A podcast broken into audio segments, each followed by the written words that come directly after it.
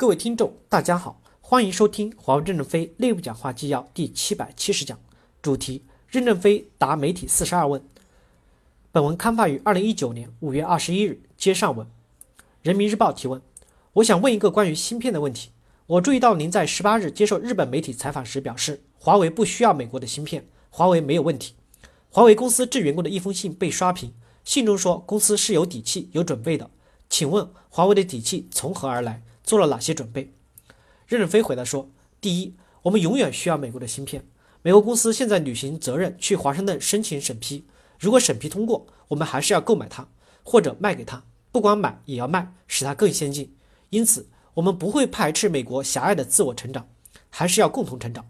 如果真出现供应不上的情况，我们没有困难，因为所有的高端芯片我们都可以自己制造。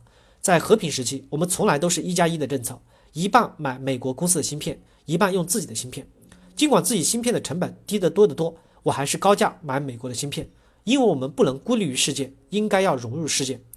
我们和美国公司之间的友好是几十年形成的，不是一张纸就可以摧毁的。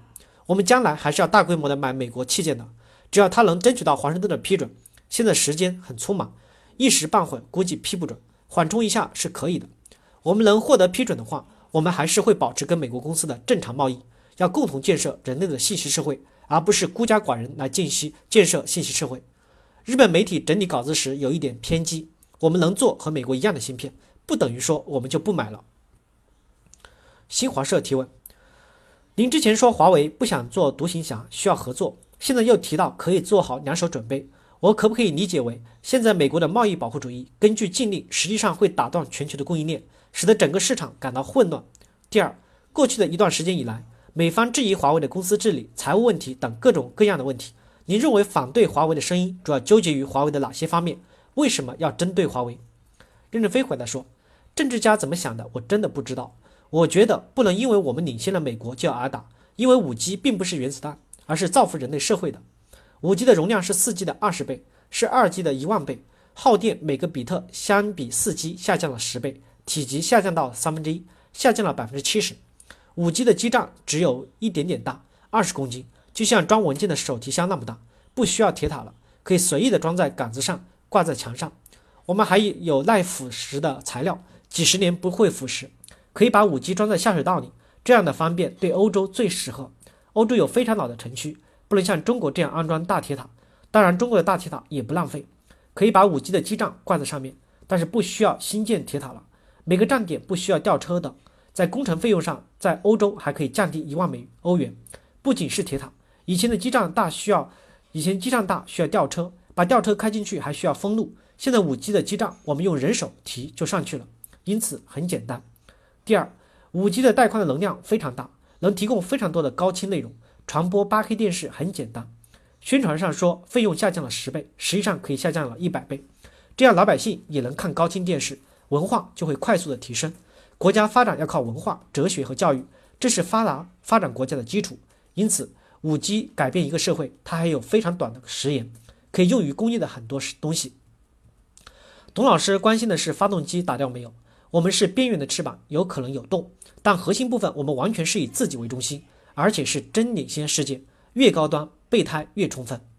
记者问：您是不是觉得国际市场的秩序被打乱？任正非回答说：不会，欧洲不会跟他走。美国企业大多数反而会跟我们的沟通很密切。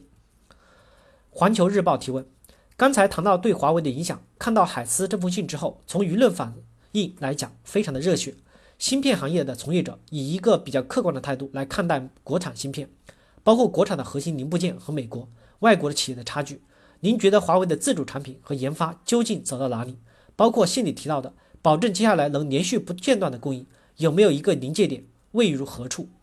任正非回答说：“为什么不洗一个冷水澡呢？我认为我们最主要的是要需要冷静沉着，热血沸腾，口号满天飞。最后打仗时不行也没用，最终要能打赢才是真的。我们首先要肯定美国在科学技术的深度广度都是值得我们学习的。我们还有很多欠缺的地方，特别是美国的一些小公司的产品是超级尖端的。我们仅仅是聚焦在自己的行业上做到了现在的领先，而不是对准美国的国家水平。”就我们公司和个别的企业比，我们认为已经没有多少差距了。但就我们国家整体和美国比比，差距还很大。